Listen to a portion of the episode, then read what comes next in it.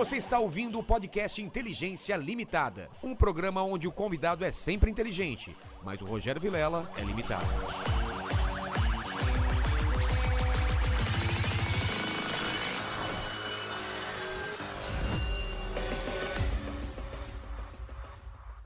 Olá, terráqueos! Como é que você tá? Eu sou o Rogério Vilela, tá começando mais um Inteligência Limitada, o programa onde a limitação da inteligência acontece somente por parte do apresentador que vos fala, porque sempre trago pessoas mais inteligentes, mais interessantes e com a vida muito mais bacana do que a nossa, não é, pequeno mandíbula? Exato. Exatamente. Exato, exato. Inteligente, com certeza, porque ela vai falar de um assunto que eu, pelo menos, desconheço. Você conhece? Você- Você manja desse assunto? Cara, eu não manjo nada. Você é da cannabis? Você é Nunca fui. da maconha? Nunca fui. Fuma umzinho? Não.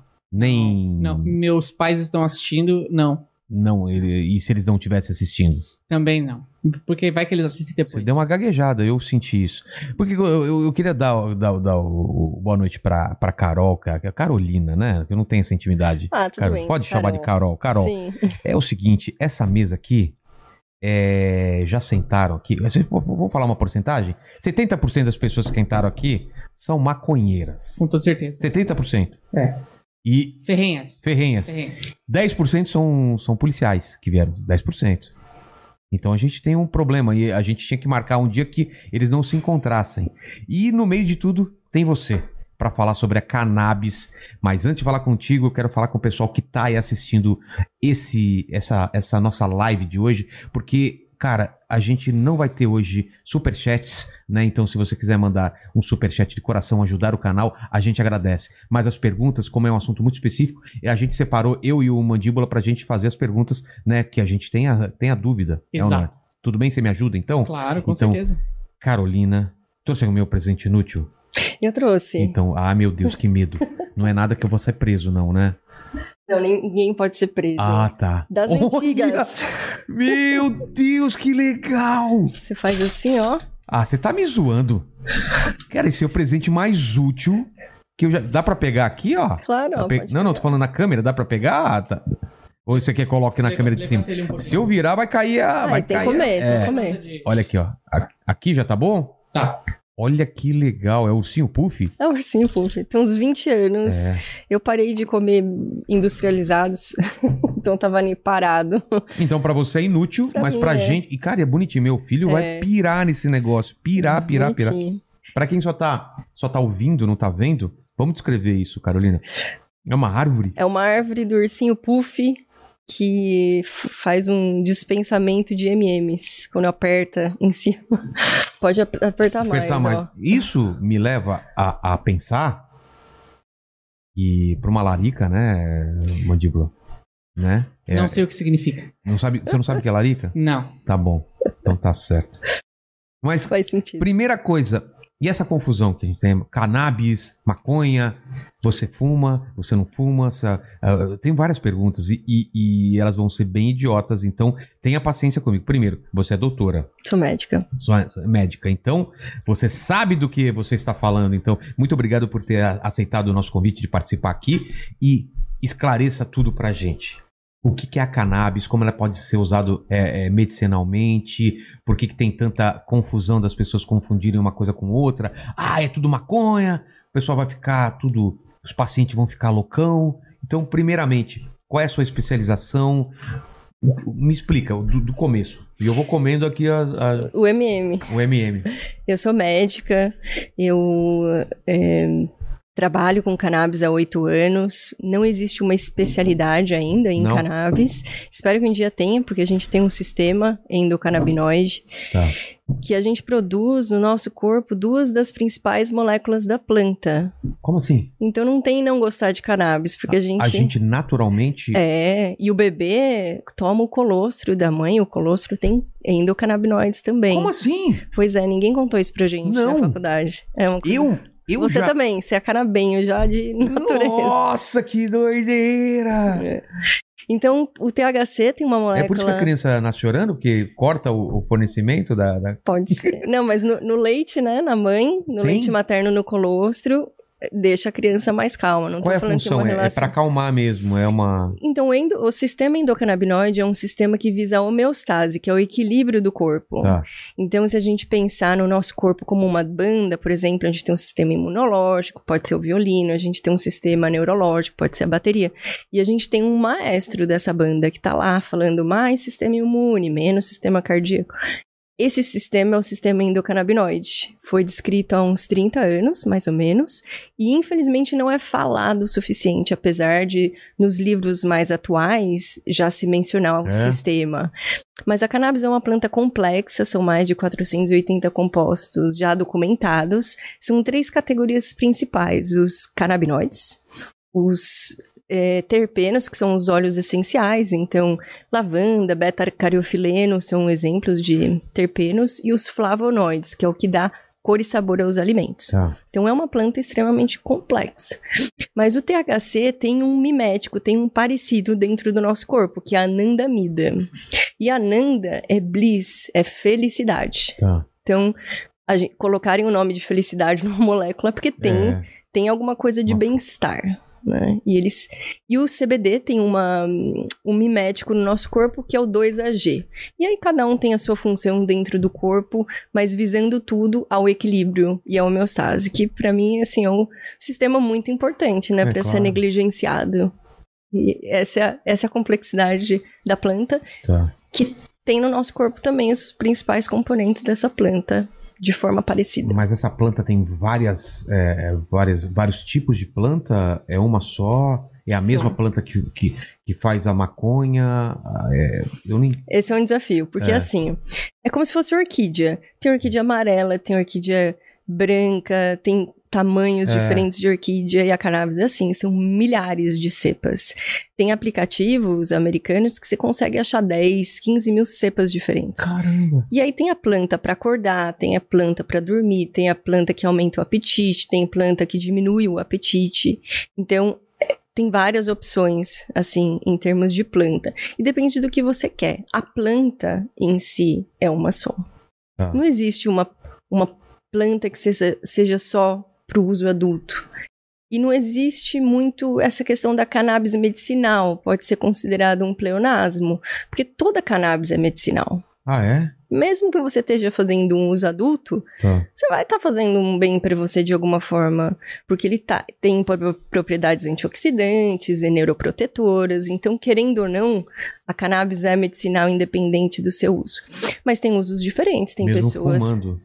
mesmo fumando. Tem, não no Brasil, tá? Eu acho que fumando na parte medicinal é um pouco complexo. Tá. Mas o vaporizado Ah, é? tem hospitais, por exemplo, em Israel, que fazem estudos científicos com a forma vaporizada. Eles usam o vulcano, que é um. um- é um vaporizador grande dentro do hospital. Aí tem uma, uma bola, assim, um, como se fosse um balão. Tá.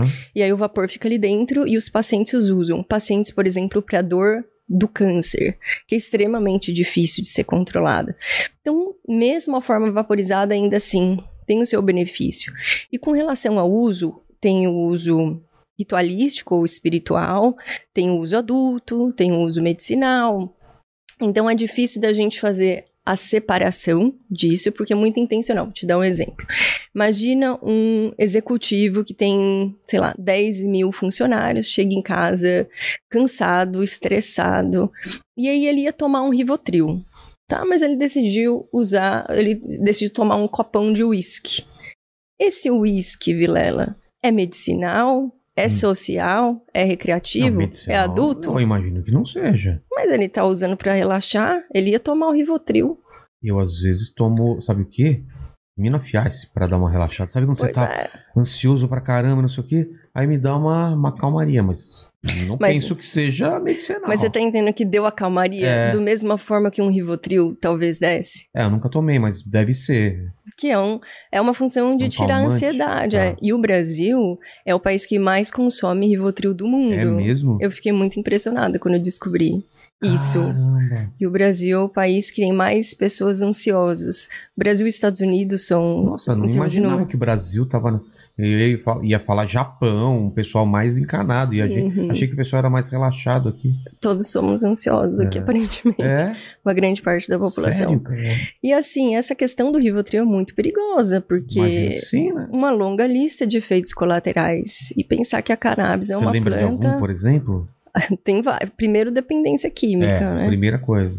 Mas tem, tem uma longa lista. O principal para mim é saber, como médica, saber que existe uma opção terapêutica que é mais segura, que é efetiva também, que tem Uhum. uma resposta e que não está sendo usada. Então as pessoas estão sofrendo à toa.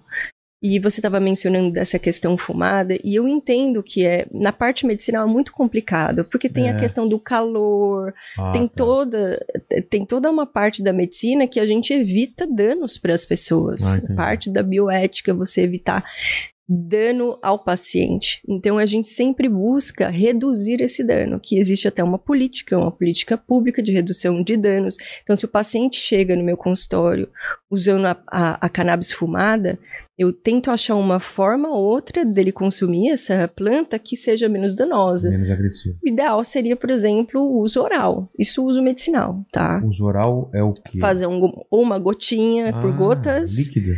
é um líquido, um óleo, ou pode ser cápsula, Hum, é, tem spray também. Tem algumas formas de consumo.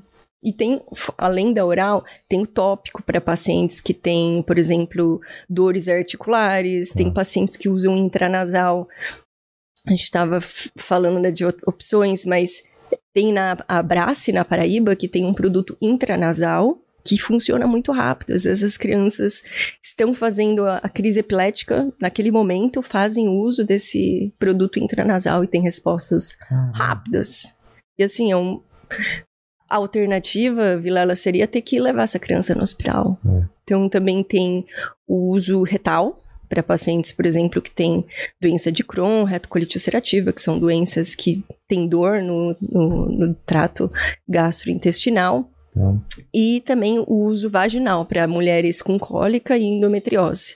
E sendo que nos Estados Unidos as mulheres podem fazer o uso de absorventes íntimos com canabinoides. Que já, já, já é vendido assim? Aqui a gente tá para trás. Então, mas vamos lá. Quais são os usos? Para que tipo de. Você falou de epilepsia. Essa é uma delas. A gente, Alzheimer. então, a gente tem maior robustez em três áreas: Tá. epilepsia, dor crônica. Meu e pai, por exemplo, ele tem muita dor na perna. Poderia ser uma, uma alternativa? é possível, né? O existe o potencial terapêutico descrito, claro que precisa de uma consulta, entender Claro. qual é o caso dele. Mas dor crônica é uma das áreas que a gente tem mais estudos científicos, inclusive com, com o Conselho Federal de Medicina, no seu tem um livrinho que menciona sobre cannabis, ali colocando evidências conclusivas do uso dessa planta. E a dor crônica é uma das que a gente tem maior robustez. A gente também tem espasticidade, que é um tipo de rigidez muscular. Ah, tá. Agora, outros usos que É. talvez não tenha tanta robustez, mas que tem resposta positiva, autismo. Autismo, então. Lembrando que um entre cada 59 crianças hoje estão dentro do espectro autista. É mesmo? Isso é muita criança. Muita criança. Caramba, gente que nem foi diagnosticada, nem sabe. Ou vai ser, ou tem Ah, um grau menor. vai ser, não, tá? vai ser. Um entre cada 59 vão estar dentro do, do Ah, espectro. É. Mal cedo ou tarde eles são diagnosticados. Mas tem também o potencial descrito na doença de Alzheimer, doença de Parkinson, pacientes usando quimioterápicos, então, para náusea, para aquele mal-estar da quimioterapia. Não só pacientes com câncer, porque tem outros tipos de paciente que também usam quimioterápicos. A gente também tem um potencial na ansiedade, na insônia, dependência química, esquizofrenia, é, doença de Crohn, retocolite ulcerativa, psoríase, endometriose, fibromialgia. Então, Caramba. uma longa lista. Mas eu acho que atualmente se fala mais no, na epilepsia, óbvio, né? É. Dor, autismo e Alzheimer. Eu acho que essas são das que têm Alzheimer, sido. por exemplo, qual é o benefício? O que que faz? Olha, o dia que eu descobri isso, eu fiquei em estado de choque uns três dias, tá? Mas os canabinoides têm o potencial de neurogênese. O que, que é isso? Restaurar Novas células nervosas no cérebro. novas conexões? Também. É sinaptogênica e também neurogênica. Então, não só novos neurônios hipocampais, por exemplo, que é uma região do cérebro que é prejudicada na doença de Alzheimer, mas na conexão, então nas sinapses entre os neurônios. Isso não tinha na minha faculdade. Pra É. mim, falaram, ah, morreu, o neurônio morreu, Eu também. cannabis mata neurônio. É, eu- as duas coisas. É, mas... A cannabis mata neurônio e depois que perdeu, perdeu, né? Pois é. Essa questão da cannabis mata neurônio foi um estudo que foi feito por um lobista, é, assim, foi patrocinado e organizado por meio de um lobista, foi um estudo só. E assim, se você for ver o estudo, você fala, não é possível que a gente tá falando isso tudo Baseado. baseado ne- ne- nesse tipo de informação. Mas quem estava fazendo lobby contra a Vilela, eles foram muito inteligentes. Eles fizeram uma propaganda mesmo, com filmes, com, é, propa- com propaganda na televisão. Foi uma, uma demonização muito bem feita. Então eles foram muito bem sucedidos em demonizar essa planta. Tanto que virou verdade, né? Total. Na minha É. cabeça também, eu não tinha, não sabia. Assim, eu não tinha nada contra quando. eu- primeira vez que me falaram disso, eu, eu era completamente ignorante. Mas quando me falaram, eu, de certo, eu fiz uma cara de ué, assim, de não conectar. Como assim, cannabis medicinal? E fui atrás. Mas até aí eu tinha zero conhecimento. Não falam nada de positivo na faculdade, era É. sempre é do mal, é uma droga.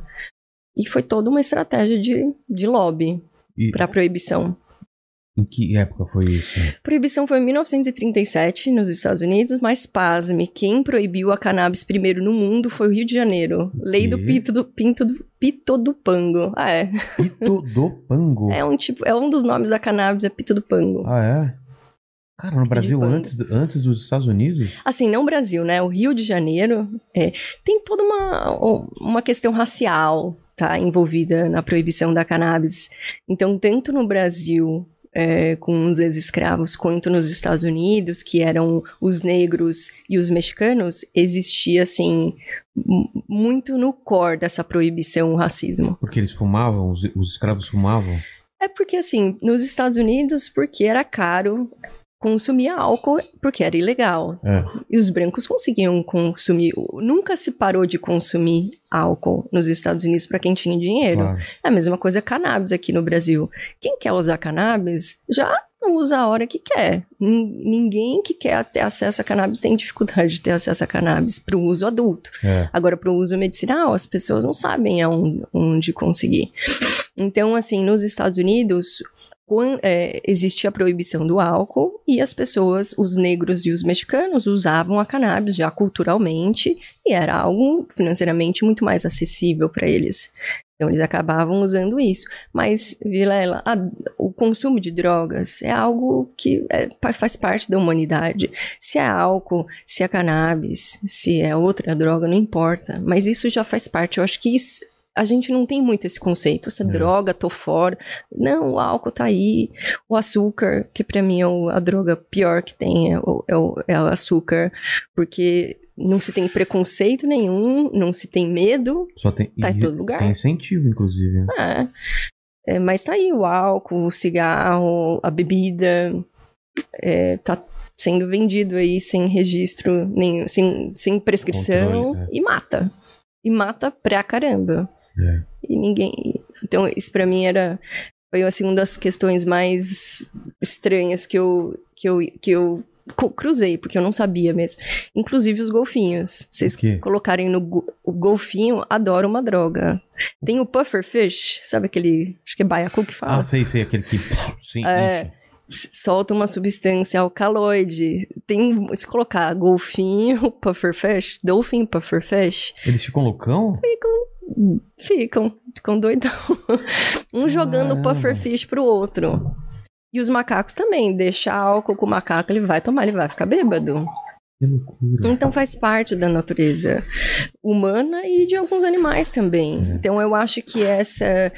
A, a- a guerra contra as drogas é a guerra mais perdida do mundo. E ela foi feita para ser perdida. O que me bugou quando eu descobri Ela isso. foi feita pra ser perdida? Foi feita. Desde o começo o pessoal sabia que não ia acabar. perdida. Tinha como acabar. E quem ganha com isso? Ah, Então? muitas, gen- muitas pessoas ganham com isso. É. Donos é, de redes de cadeia, porque nos Estados Unidos eh, existe. É, tem uma privatização. é, os escritórios que prendem é, os, quem está fazendo tráfico, é, a indústria bélica. Porque é o seguinte, a indústria bélica americana, ela é uma grande propulsora da economia americana. Os Estados Unidos, eles faziam guerras continuamente, exatamente, é, não só, né, mas um dos intuitos era restabelecimento da indústria bélica, ou favorecimento da indústria bélica. E a guerra contra as drogas foi muito conveniente de ser uma droga, uma, uma guerra perene, Contínuo, é. e que já se sabia que não, não tinha como ganhar. É enxugar gelo, porque faz parte da natureza humana. Precisa cada vez mais recursos, né? Pra... É, e aí sempre é arma, é prisão, é polícia, é são estruturas, são campanhas, são filmes. Movimenta toda uma indústria. A guerra contra as drogas é Então, a guerra não, mais perdida. não só nos Estados Unidos, nessa guerra tem Não. vários países, né? Não, espalhou. Espalhou, né? Espalhou. É, é o poder do um. Foi uma pessoa, que foi o Weslinger, um burocrata americano, que iniciou nos Estados Unidos sendo inspirado por um brasileiro que começou aqui no, no Rio de Janeiro, nessa proibição. Esse burocrata, ele tinha um escritório que ia atrás de quem produzia álcool de forma ilegal, que eram os bootleggers. Tá. Só que a hora que acabou a proibição do álcool, ele- eles ficaram sem essa verba. Então, ele estava precisando achar uma fonte de dinheiro. Esse Eslinger, ele era muito racista, mas ele era racista num grau que ele recebeu uma comunicação do Senado na década de 1940 para ele ser menos racista. 1940. Caramba. Esse era o Naquela época, que ele era os caras falaram, cara, uma época muito Passou. mais racista, falou, você está sendo racista. Exatamente. E assim, foi o que levou, né, esse Eslinger a buscar uma forma de prender quem ele não gostava, que eram os negros e os mexicanos, e conseguir uma verba para o seu. Antes do FBI BI e do DA, tinha esse escritório dele, e ele queria manter o escritório. E ele precisava de um perseguir alguma coisa. Então, se não era o álcool, virou a cannabis. E aí ele mudou a E- lei. E nunca parou isso. Não, Nunca Aí teve. expandiu na realidade, né? Tinha algumas outras substâncias que estavam sendo muito pesquisadas na época, por exemplo, a psilocibina, que é proveniente do cogumelo, dentro das medicinas psicodélicas, que também muitos estudos na época mostrando o potencial positivo no tratamento de depressão, eh, dependência química, ansiedade, isso tudo parou, né? O MDMA, a psilocibina, isso tudo para o LSD, muito estudado nessa época. São todas medicinas de uma que tem um grande potencial na psiquiatria. E parou, parou, assim, quase zero de, em, de realmente de pesquisa. Agora que está retornando. Por exemplo, nos Estados Unidos, o Texas, ele está regulamentando os cogumelos como terapia mesmo. Ah, é? E outros países estão indo. Olha que interessante. Quem começou? É, bom, o LSD, você tá falando? É. O Ho- Hoffman, acho que eu não lembro exatamente o nome dele. Tá. Mas ele, ele conseguiu sintetizar essa molécula e tem toda uma, uma história interessante dele numa bicicleta. Ele tomou uma micro, micro, micro, micro dose. Sério. Tipo, um cientista todo sério de laboratório. Tomou essa zero, zero nada e foi pra casa. De bicicleta. É, de bicicleta. Aí parecia É o filme do ET, ele é. tava flutuando na lua. Mais ou menos isso. É? E mudou, assim, a história bom de Caramba. muitas pessoas, inclusive da Apple, né? Pelo. pelo como se chama? Steve Jobs? Steve Jobs. Ele usava muito. É mesmo? Ácido. Muito. E tá no livro dele, inclusive. E ele fala que aquele colorido dos computadores saiu de algum lugar. E que foi Caramba. dessas, dessas viagens. Que o, hoje o nome que se chama são mergulhos. Essa não minha área de estudo, apesar de eu ter colegas que trabalham com isso, eu admiro muito. Porque eu vejo a resposta dos pacientes, Vilela, é uma coisa impressionante. É como se fossem, por exemplo, a psilocibina, que é essa substância do cogumelo, lembrando que o cogumelo não é ilegal no Brasil. Ah, não? Não sei se esqueceram. Ups, espero que não cancelem agora É. o cogumelo. Mas o cogumelo em si não é. A substância psilocibina em si Não pode, mas é um Ah, tá. isolado. E as pessoas nem normalmente usam o cogumelo todo. Mas eles têm tido respostas extremamente positivas, como se fosse quatro anos, cinco anos de terapia em horas, assim. Mas e, e o- e o perigo do vício existe? Não, é entre, entre as drogas, quando se consideram drogas, eles têm um quadrinho, né, do que, que é Ah, mais é? perigoso e o que, que não é. O cogumelo é o menos perigoso de tudo. Assim, é, é extremamente seguro e é muito impactante. Tem pacientes que em uma sessão param de fumar, uma sessão não tem mais trauma. Ele para de fumar por causa do. É, para de fumar por causa do cogumelo. Ué, qual é a relação? Isso eu não entendo. Então, olha, o cogumelo, ele, ele abre portas, ele faz no seu, na, na sua mente, ele, ele faz você chegar a algumas conclusões que você demoraria muitos Ah. anos de terapia para você chegar. Às vezes a pacien- o paciente está usando é, um cigarro porque ele está ansioso, vamos dizer que ele tem um trauma de infância. E ele tá ali não tá conseguindo lidar com esse trauma. Ele tá mal. Ele, e aquilo ali é o, a válvula de escape dele. Ele não sabia que tinha relação com o cigarro e aquela situação do trauma passado da vida dele. Mas ele, ele usa. Uma das metodologias tá, que tem é comer o cogumelo. Você fica com uma venda, com, com um fone, um headset assim, e você fica ali horas, três, quatro, cinco horas, sozinho. É um mergulho que se chama, tá? E depois desse tempo, as pessoas têm uma outra perspectiva das coisas. Mas isso não está regulamentado como medicina do Brasil. Então, eu, como médica, eu não prescrevo isso. Eu admiro os colegas né, de fora do Brasil daqui do Brasil que trabalham com isso. Tem que ter muito estudo para fazer isso, e essa não, não é minha área. Mas eh, os dois últimos congressos de cannabis que eu dei aula internacionais eram canabinoides e psicodélicos. Então já tá tendo uma relação. É. Mas é extremamente impactante e, e tá voltando, tá? Tá voltando. Já tem um instituto no Brasil que trata disso, que dá aula para psicólogos e para profissionais de saúde que queiram, porque tem que ter alguém próximo durante o mergulho. Então, uma das técnicas é essa, ficar com esse. com, com, com o olho tampado, com headsets.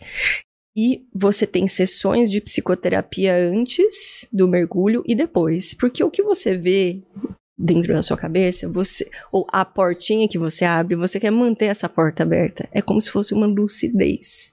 É uma lucidez bizarra. Alguns pacientes mencionam que é como você ficasse sem ego. Uma substância que tira o ego das pessoas. É, eu muito tomei- perigoso, eu né? já tomei o, o ayahuasca, deve ser uma, uma coisa parecida. É né? parecido. É da mesma classe, É? tá? É a ayahuasca, o MDMA, o LSD, os, o, a psilocibina, né? O cogumelo. é, tem outros, tem outras substâncias que são dessa classe de psicodélicos. Mas sim, eu, eu, eu lembro de ter escutado você falando da ayahuasca. Eu É. achei tão importante você mencionar isso. E claro, cada um vai ter, talvez a sua experiência não tivesse sido tão interessante, porque faltou uma questão, que é o setting, é você se preparar e organizar É. para aquilo ali. Você não tem obrigação de saber disso, mas é muito importante. Quem trabalha com isso deixa muito claro para o paciente: olha, a gente precisa ter uma preparação. É a mesma coisa com a cannabis. Eu, eu tenho toda uma preparação com os meus pacientes. É, isso aqui eu dei para você porque é uma das coisas. Não tem como a gente querer buscar a saúde de um paciente, por exemplo, que tem dor, se ele está fazendo consumo de leite e derivados, porque são, são inflamatórios. é? Leite de vaca, eu sugiro os meus pacientes substituírem por leites, é, por exemplo, leite de coco em pó, leite de castanha. Um outro componente que é extremamente inflamatório, o glúten. Ah, é? Não sabia que era ruim assim. Pô, É, aí eu, eu tinha um monte de paciente que usava cannabis, melhorava um pouco, mas e eu só tenho paciente crônico, grave e refratário. Todos os, ninguém vai no meu consultório para fazer um preventivo. o que é refratário? Refratário que já tentou várias Ah, terapias tá. e não saiu do lugar. E eu comecei, e eu tenho muito paciente autista, e os pacientes autistas são extremamente sensíveis. Então a mãe de um autista eu tenho, tenho- não todos, né? Mas eu tenho mãe de paciente meu que fala: Eu sei quando meu filho foi pra rua e comeu leite ou Ah. glúten.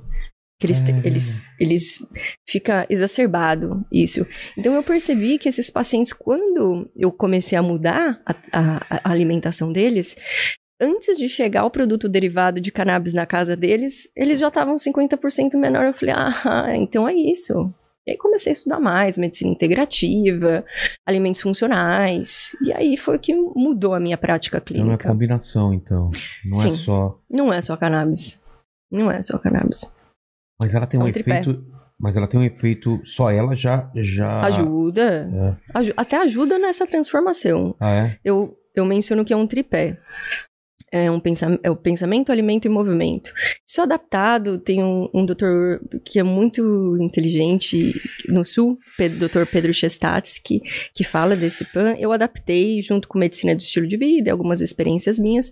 Então, no, no P de pensamento, é uma construção de resiliência, melhora da saúde mental do paciente, diminuição de estressores, é, melhora da autoestima, porque, Vilela, não adianta. Se o seu estressor que tá te deixando acordado é o seu emprego, que tá, você tá sofrendo assédio moral, você pode tomar a cannabis que você quiser, colhida pelas velhas virgens do Himalaia.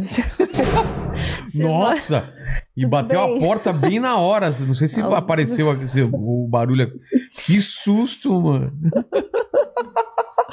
Espero que as velhas virgens do Himalaia não me É, escutaram. caramba, você falou nas velhas vídeos do Himalaia, a resposta veio na hora aí. Foi.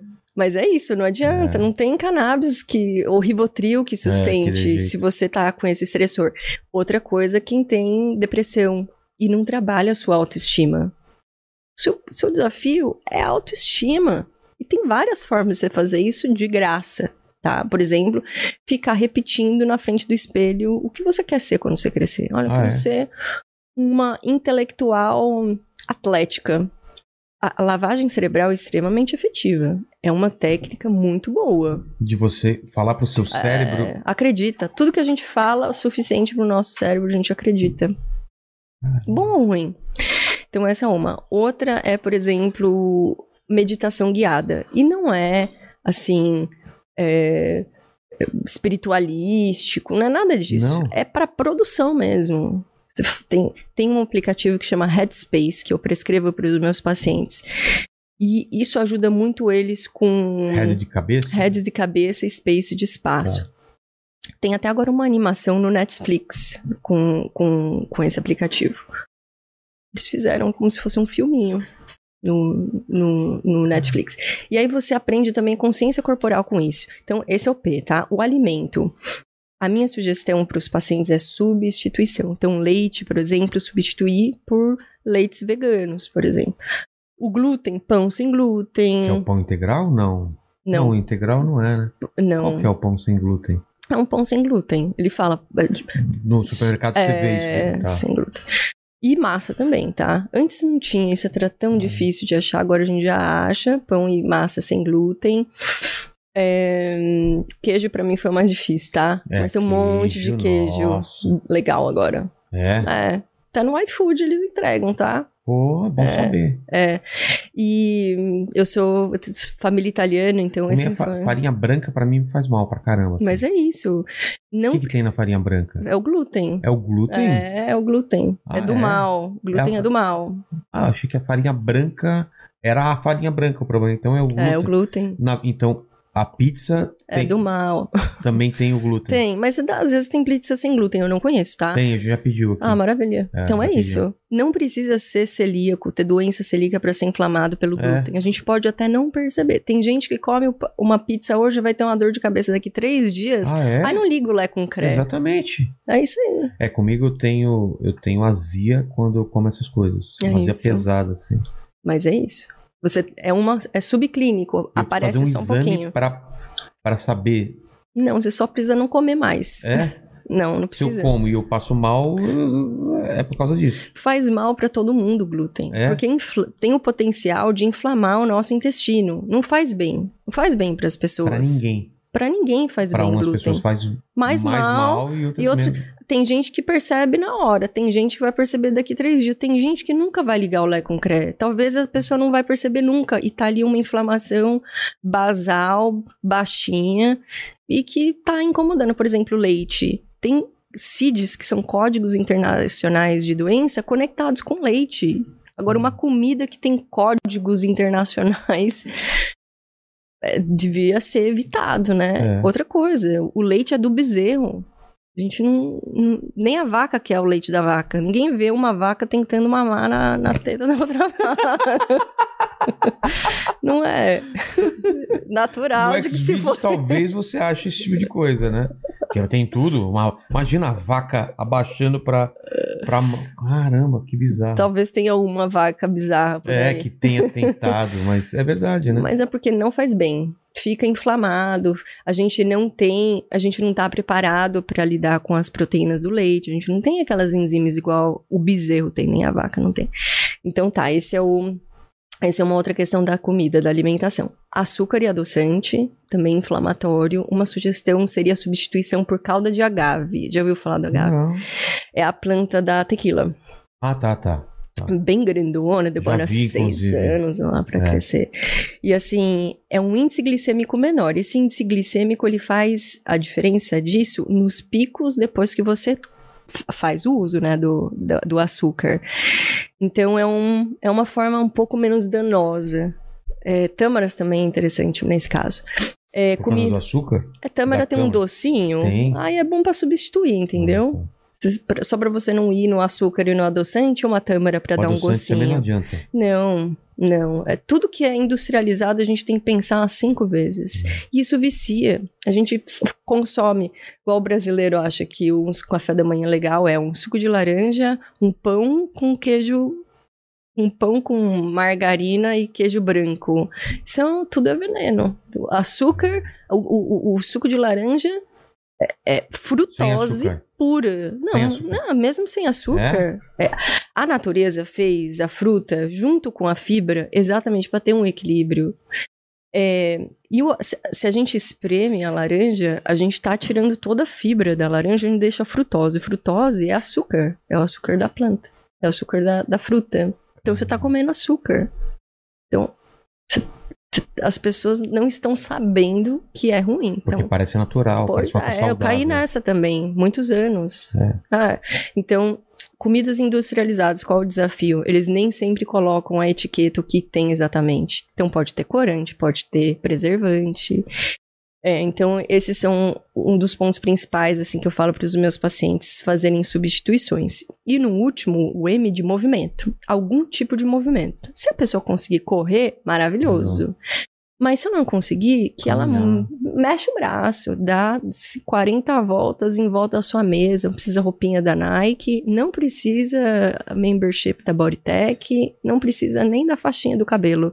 É só colocar a roupa que você tá mesmo e dar uma volta na, na mesa. Então tem formas de fazer isso. E tem tipos de exercícios que você consegue fazer curtinho, tipo HIIT, que fala, H-I-T. Você faz 20 minutos, é intenso, e você chega lá. Então, essa preparação que eu mencionei pra você é essencial num paciente que tá buscando melhor qualidade de vida, porque senão a gente tá enxugando o gelo, Vilela. Um, o cannabis está ajudando a diminuir a inflamação, aí você tá comendo glúten todo dia, É. sem nem saber que aquilo tá fazendo mal pra você. Mas eu- foi uma jornada, tá? Pra eu descobrir isso aí. Eu não descobri isso na faculdade, não. Mas aí vem a pergunta, o seguinte, é, eu, eu, eu cheguei à conclusão que, putz, eu não quero beber a minha Smirnoff Ice, a minha, o meu álcool pra acalmar, eu quero tentar cannabis. O que que eu faço?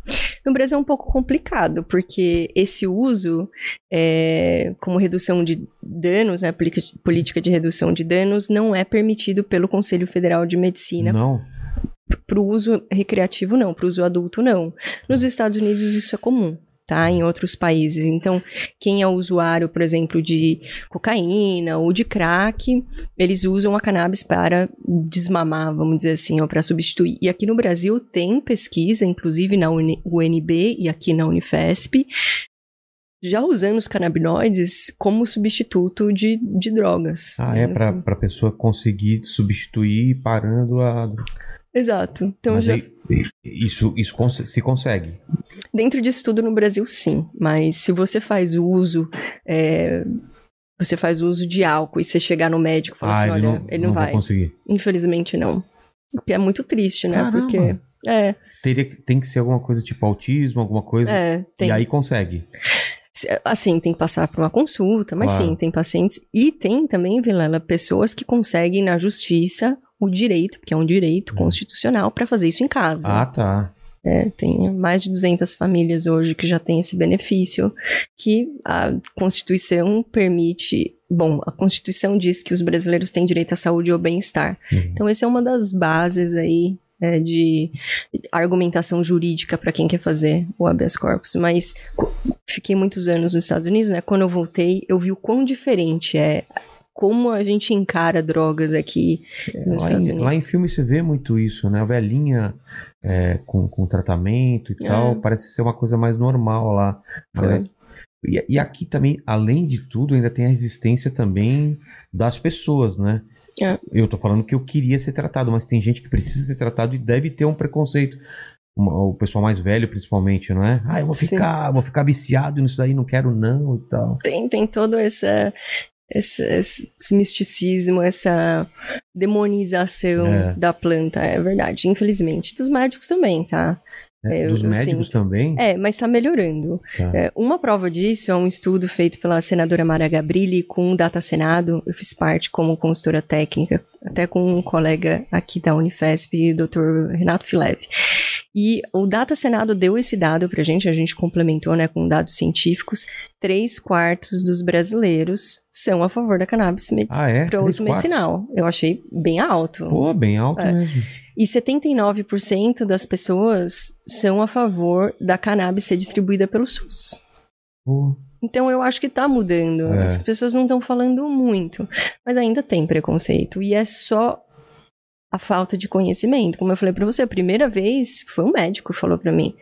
Um médico que era colega, assim, um médico amigo, não era um meu médico mesmo do, do consultório. Ele, ele falou e eu completamente ignorava. Falei, como assim? Ele sugeriu? É, foi o seguinte. Eu, eu. Logo que eu formei, eu fui embora. Para os Estados Unidos, sei lá, três meses. Porque eu tinha feito é, parte do, do meu internato fora, lá em Miami, no Jackson Memorial. Eu hum, tinha trabalhado com nutracêuticos também durante minha faculdade, que são comidas com potencial terapêutico. Então, trabalhava com desenvolvimento de produto de açaí, fazendo uma conexão entre a população de Ribeirinha de Marajó, da ilha de Marajó, a gente ia lá, com certa frequência, começava numa xalanga, xalanga, xalanga, aí, xalanga, né? Xalana? Xalanga, acho que era xalanga, Eu acho que é Xalana. O eu- barquinho? é, ideia. um barcão. Dá uma olhada ali. É. Você tá, com, você tá com o Google aí na sua frente, cara. Ah, não, mas é que eu, não, não tava nem conseguindo raciocinar É, direito. coloca aí, é, barco, Xalana ou Xalanga? É. Xalanga, não sei. Aí começava na- nesse barco, aí depois terminava num bote Caramba. no na população ribeirinha. E a gente tinha que ensinar a Xalana. população. Xalana? Xalana. Eu lembro Aí, é, por causa do Pantanal. Boa. Da É, novela. Pantanal. Das antigas. É. E aí a gente tinha que ensinar controle de qualidade para exportação. Então, Certo. uma pessoa que estava no meio do nada fazendo cultivo de açaí. Tá, e foi uma experiência que eu aprendi a, a manipular produtos nutracêuticos, eu fui embora. Chegando lá, precisava, ninguém pagava minhas contas. Então eu precisava trabalhar e, e estudar. Então eu trabalhava loucamente uma, um período, juntava uma grana e eu fiquei quase sete anos em Nova York. Então eu tinha que pagar um, um lugar Que é microscópico. caro pra caramba. Mas tudo lá é caro. Então, eu tava lá, ficava um período estudando, um período trabalhando. E fazer o revalida. Aí chegou uma hora que eu tava assim, num burnout, tava pra espanar 14, 15 horas por dia de estudo, já não conseguia mais ser produtiva, eu queria dormir, só isso. E aí eu não conseguia. Aí me prescreveram um produto que é o Stilnox, aqui no Brasil chama Stilnox, que é o Zolpidem. É. Foi maravilhoso. Foi, assim, eu acho que antes de eu colocar o remédio na boca, eu já nem tava mais no meu corpo. E era tudo que eu precisava, era dormir. Mas foi tão bom, Vilela, que eu fiquei com medo de tomar a segunda vez. De Falei, isso aqui eu viciar? vou ficar viciada. Eu tinha certeza. É tão bom que não. É, Eu vou ficar... eu tinha certeza que eu ia ficar viciada. Eu falei, não vou usar de novo. Mas eu precisava dormir, É. porque eu precisava estudar. Seis horas da manhã eu tinha que estar de pé. Então eu comecei a achar outras opções, né? Aí esse colega meu falou assim: olha, você já ouviu falar de, de cannabis medicinal?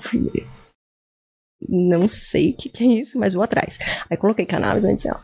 Aí achei um estudo científico falando do THC como chama fator apoptótico. É um tipo de suicídio, é um facilitador do suicídio da célula de câncer. Caramba. É, eu falei, o quê? Uma- Nossa. Eu falei, como assim? Um nome estranho, né? Mamá. Faz- mamata Facilitador da, da... da apoptose. Ele, ele ajuda a célula a morrer, vamos É. dizer assim. A célula do câncer. Eu falei, não é possível que eu tô estudando tanto, pagando meu bolso aqui num frio, porque Nova York é frio pra caramba. Numa ralação. E eu trabalhava em, no que dava. Teve, o meu primeiro emprego foi num Korean Karaoke Bar. Assim, eu tava disposta a qualquer coisa pra ficar lá, no sentido de, de fazer gestão de restaurante, que seja. Falei, eu preciso fazer isso acontecer. Mas enquanto eu não dormisse, eu não ia conseguir sair do lugar. E esse estudo mostrando que a cannabis tinha o potencial de matar as células do câncer. Eu falei, ah, por que que isso aqui não tá no livro? É. Fiquei uns três dias eu lá em estado de choque, assim. Falei, por que é que isso não tá sendo discutido? Por que que não tá no livro? Por que eu tô pagando esse tanto de dinheiro e ninguém tá me falando disso? Aí eu fui estudar. Aí que eu falei, as pessoas tinham que estar na rua. Aí descobri que as pessoas já estavam na rua. não Você só não sabia. é. Ninguém me falou. Porque a galera que tava na rua era uma galera que os médicos não iam escutar. Que os legisladores não iam escutar. Que é o pessoal da Marcha da Maconha e outros grupos que eu acho muito interessante como movimento. Tem que fazer alguma coisa, eles iam ficar parados. Estavam fazendo certo. Mas a mensagem não estava chegando em quem precisava chegar. No sentido de que as mudanças só iam acontecer quando a mensagem que estava tentando ser passada chegasse em quem precisava mudar as leis. E tinha uma questão muito recreativa, muito uso adulto, né? O uso medicinal não era tão falado. Aí eu comecei a entender, eu falei, mas por que é que cargas d'água a gente É. tá nessa... O negócio é seguro, tem 5 mil anos de história. Assim, acharam múmias de 2.700 anos atrás. Tinha em livros do Imperador Amarelo, que é assim, o pai da medicina chinesa. Já tava lá, não é possível, gente. E aí eu percebi que tinha algumas questões bem básicas que nos levaram a chegar nesse desafio, É. vamos dizer, de comunicação, que não era um desafio de ciência, era um desafio de comunicação. Que era, ninguém tava falando com o médico, zero, e os produtos eram extremamente não médicos, eram estilos hip. E eu adoro hip, eu acho super legal, mas pra medicina, quando você tá falando de um produto terapêutico, não tem como chegar um cara lá com óculos escuro, com a mãozinha assim, entendeu? Tem como. Então, como eu tinha essa experiência do desenvolvimento de produto, com açaí e tal, é, e comunicação, né, fazendo a, a intermediação lá da federal lá em Belém com a população ribeirinha e os médicos americanos, falei, bom, vou, vou fazer um, um brainstorm aqui, vou entender qual que é o desafio. Meus pais são empreendedores, então achar soluções para desafios é algo que eu já tinha um pouco de prática. Trabalhava com eles desde os 13 anos, nos, nos negócios da família. Eu falei, não, vamos entender qual que é o desafio. Aí o desafio era que o médico gosta de ser comunicado de uma forma muito específica. Ele gosta de alguém que vai lá dentro do consultório dele ensinar. Quem é que queria lá no consultório falar de cannabis? É. Então era essa é a primeira questão. Outra questão era do branding mesmo. E aí eu comecei a entender que isso foi demonizado, essa planta foi demonizada por meio de uma estratégia de marketing que foi muito bem feita, de branding e marketing. Então eu percebi que a única forma de reverter isso era fazer um esforço no sentido oposto e seguir. Na comunicação. Ah, Era, tipo, era um desafio de comunicação, no final das contas. Aí eu falei, tá, como eu tenho essa experiência, eu vou fazer um piloto. Vou fazer. Virou, na realidade, uma empresa de trufas, uma asso- associação que, na saída de Nova York, foi para Califórnia e ia fazer sozinha. É, mas virou uma empresa, no final das contas, e eram trufas nutracêuticas com elementos da Ayurveda, enfim. E tinha com cannabis e sem cannabis. Ah, tá. Então foi isso. O meu, desculpe, o meu primeiro, vamos dizer, pezinho na cannabis foi com o desenvolvimento de produto, branding and marketing. Aí nesse estudo do médico, né? Assim, mas o que, que médico gosta? Que eu não sabe, apesar de ser médica, eu, eu tinha uma visão diferente, né? Aí fui lá na pesquisa, como que faz uma pesquisa de mercado, como não sei o quê. Aí descobri que médico gosta de Nespresso. Eu achando que ia para outro caminho. Vai, calma, vai Tá. chegar lá. Apple É. e Hermes. Nossa. Eram essas três. Falei, pois vamos fazer a Apple da cannabis. Já- assim? já fizemos a Apple da camisa.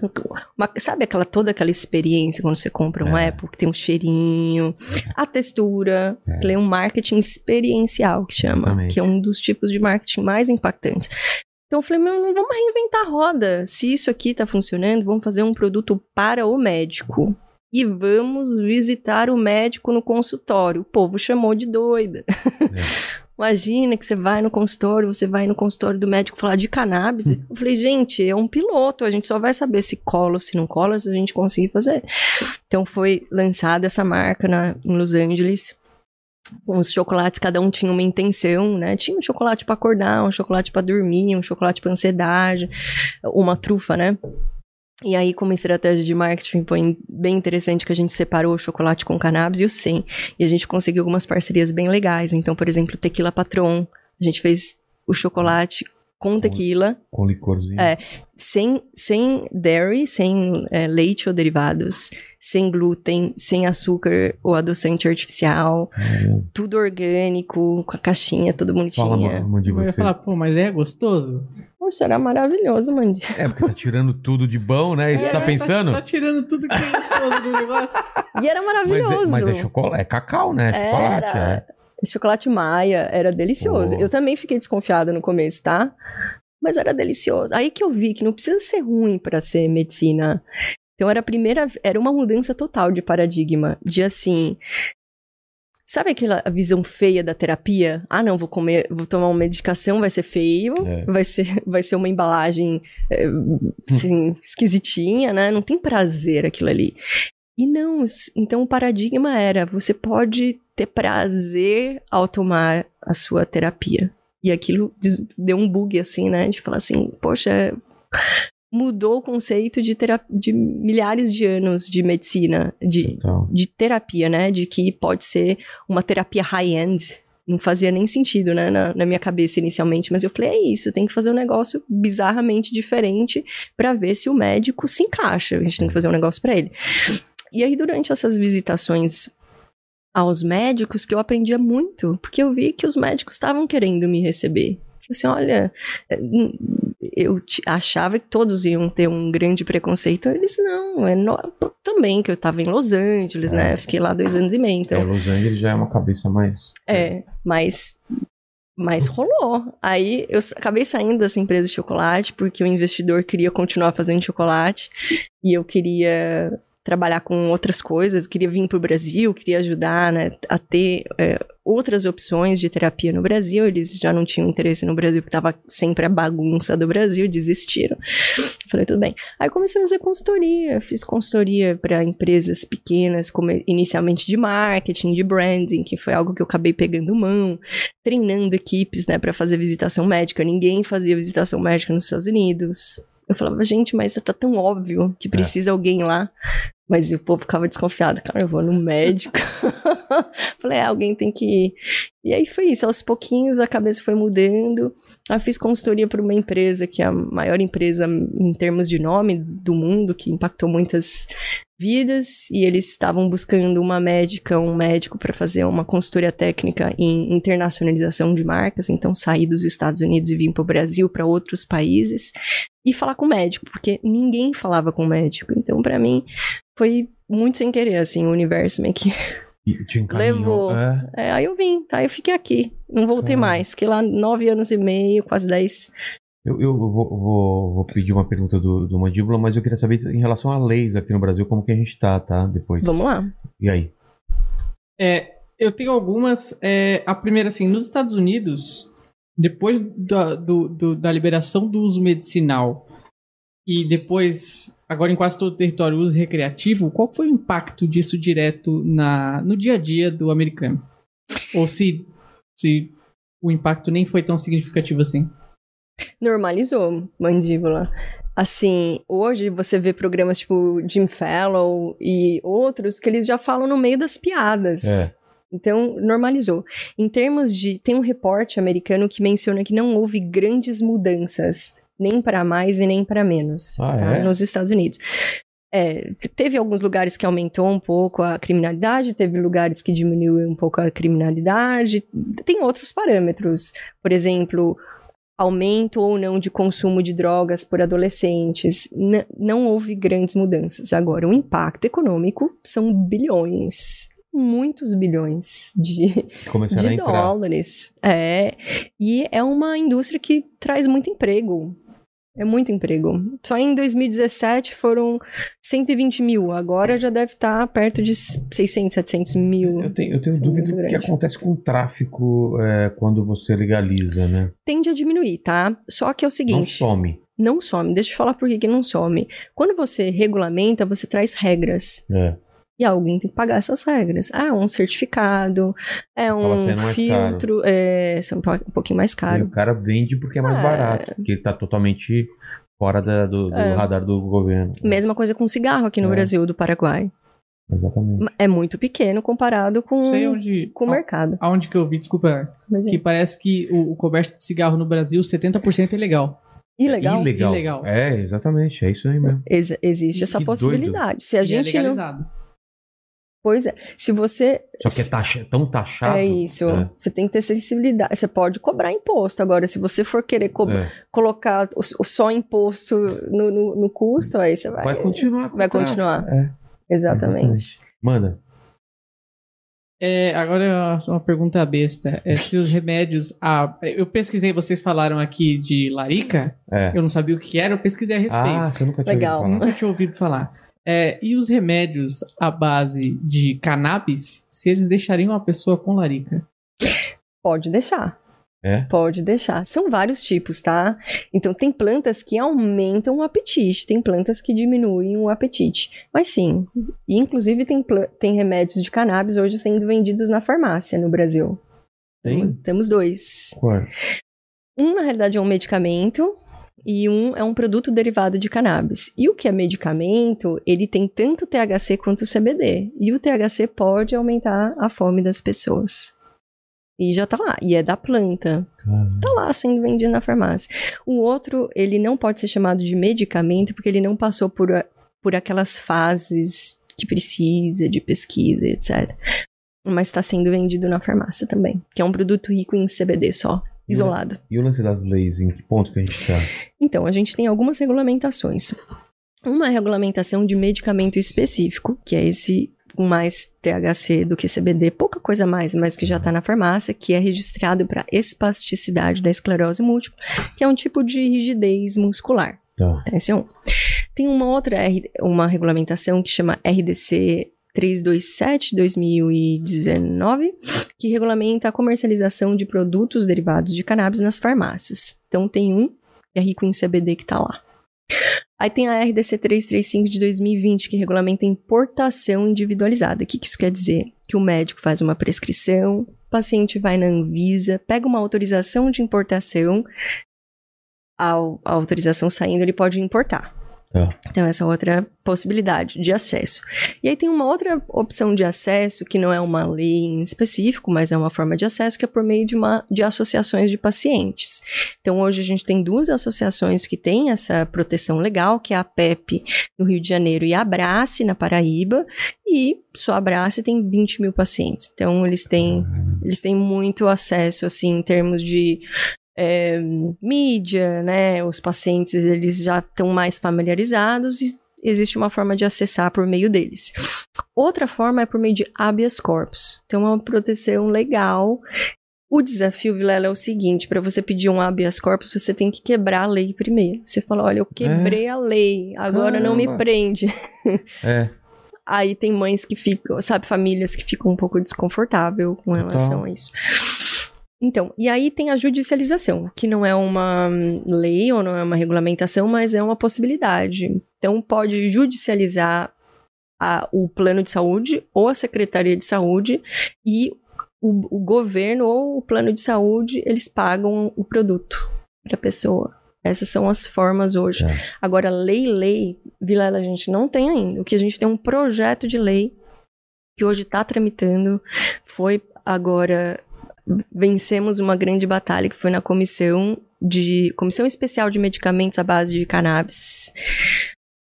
Não sei se você viu, teve até agressão, né? O É. presidente da mesa recebeu, o Paulo Teixeira recebeu um murro no meio do- da discussão. É, mas o, e o relator Luciano Dutti é um médico também, te- ajudou muito a, sabe, trazer, tentar achar um caminho do meio. E no percurso a gente teve muitas vitórias. Por exemplo, existiu uma colaboração entre Carla Zambelli e Freixo no meio do caminho. Você falou assim, eu acreditei. Eu falei, "O Mar- agora vai, Brasil. É. Mas, enfim, as coisas vão mudando, né? Mas, de qualquer forma, foram grandes avanços, assim. E aí, é, e pressões. Então, por exemplo, tem um médico, deputado Eduardo Costa, que foi expulso do partido. Roberto Jefferson, quem, a- quem, quem expulsou. Acho que é complicado até a gente Caramba, que moral, né? é, mas de qualquer forma, ele, ele foi muito corajoso. Ele foi contra o partido dele e ele corre o risco, né, de perder o mandato por causa disso. Então a gente teve muitas pessoas corajosas nesse caminho, inclusive esse médico que poucos acho que teriam a coragem de colocar o seu seu salário É, na reta, Na reta, né? Por- pelo bem-estar do paciente, porque ele tinha muito a perder É, ali. total. E ele fez. Então eu vi que muitas pessoas tiveram coragem e levantaram a nossa bandeira, pegaram como se fosse deles também. E aí acabou assim. Teve uma votação que foi quando o Paulo Teixeira foi, o deputado Paulo foi agredido, dois deputados sumiram. é. Sum- Sumiram. Sabe quando não tem nem o pontinho no WhatsApp? É. Nesse nível de sumiço. Louco. tipo, 100 pontinhos no WhatsApp. Então, a gente ia ganhar, só que esses deputados sumiram. E foi coação. Assim, uma coação do governo Caramba. impressionante. Porque eles têm muito. Assim, tem Ah. podre um do E, e- outro. é, e essa pauta aí, por que que importa tanto pro governo, né? Barrar, né? Ah, a gente sabe, é o seguinte: tem uma empresa é, do Paraná que é a única que está sendo vendida na farmácia pela RDC que eu mencionei para você, tá? E assim, é um monopólio hoje. É um monopólio junta tanto a essa empresa quanto o pessoal do Rivotril, que dominam, dominam o Brasil em termos de cuidado com a ansiedade, né? Mas enfim, essa empresa recebeu 180 milhões de dinheiro público. É, então, verba pública financiando e 4 milhões do BNDES a fundo perdido. Que isso quer dizer que não precisa devolver. Cara, E aí você vê lá o Osmar Terra, né, sentado com, essas, com, com esses donos de empresa. Enfim, é complicado porque é só uma empresa que tem esse benefício. Por que só tem uma? E por que que por que, que o Osmar Terra, que tá falando tanta mentira, isso é uma irresponsabilidade. Ele fala mentiras assim, olha, só o CBD funciona. Gente, é, como que o Conselho Federal de Medicina não toma uma, uma medida é, é, uma medida administrativa, regimental, não sei como qual seria, porque tem um produto derivado de cannabis com THC na farmácia. Não precisa buscar longe. É um Google. Para ser registrado como medicamento, tem que ter uma série de estudos científicos. Então é muito assim, dá para ver que tem que tem alguma coisa que não faz sentido e que o paciente não é o que está sendo beneficiado nessa é, conversa, o porque último, é o último que está sendo levado em consideração, né? é isso aí, infelizmente. Então, projeto de lei hoje está tramitando, vai ser votado em plenário. Claro que a gente vai depender aí do, do deputado Arthur Lira, né? Levar. Levar.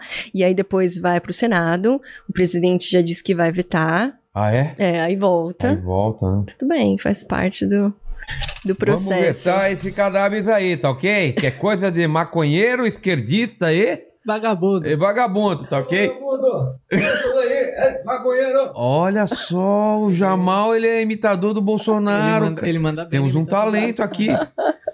Podia o Bolsonaro falar se, se algum parente dele fizer uso de cannabis, como que ele. Se ele é a favor de. Ele precisa. Se um parente meu é maconheiro, eu não sou mais da família, tá ok? Eu saio disso aí. Isso aí é tudo corrupto.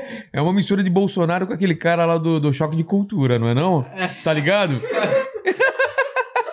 É uma boa, é uma boa. É uma mistura aí do. E aí, qual a outra pergunta, pequeno mandíbula? É, Quais são as contraindi- contraindicações de. Agora, eu não sei. Quem não pode fazer é, uso? de um, de um medicamento É à isso, base de cannabis, é. Boa pergunta. Não existe uma contraindicação absoluta, porque são milhares de cepas. Então, por exemplo, tem alguns pacientes que têm histórico passado de doenças psiquiátricas como esquizofrenia.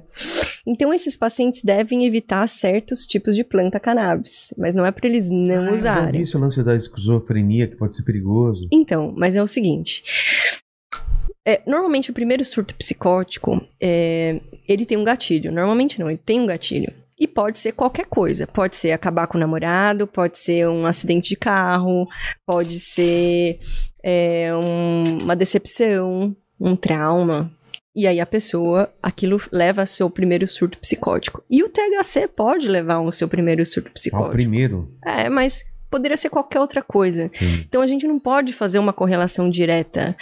É, existe, inclusive, um estudo da Harvard que mostra que, com o decorrer do tempo, existe um aumento da concentração de THC nas amostras apreendidas e uma linha flat, assim, mostrando, é, reta, mostrando que não houve grandes. ah, n- n- Aumento. não houve um aumento proporcional, não houve um aumento do número de casos diagnosticados de esquizofrenia. Era para ter uma relação direta, né? Aumenta a quantidade de THC no produto, aumenta o diagnóstico de esquizofrenia. Isso não acontece. Então, hoje existem cepas que são usadas para o tratamento de esquizofrenia, porque o CBD. Então, produtos ricos em CBD tem esse potencial antipsicótico. Existem estudos, inclusive brasileiros, mostrando o potencial antipsicótico de alguns desses componentes da cannabis. E a cannabis, eu digo cannabis, não tô falando só CBD e THC, por quê? Vilela, existe algo que se chama efeito comitivo, efeito entourage. Quando você usa a planta toda, é mais seguro e mais efetivo do que se você usar um produto isolado, um componente isolado. É mais ou menos como café. Se você tem um paciente que está precisando de um pouco mais de energia, você fala assim: olha, você pode tomar um café, ou você pode tomar, comprar uma cápsula de cafeína na farmácia. E todo mundo sabe qual que é o mais seguro. É o café que você faz em casa. É. Mesma coisa com cannabis.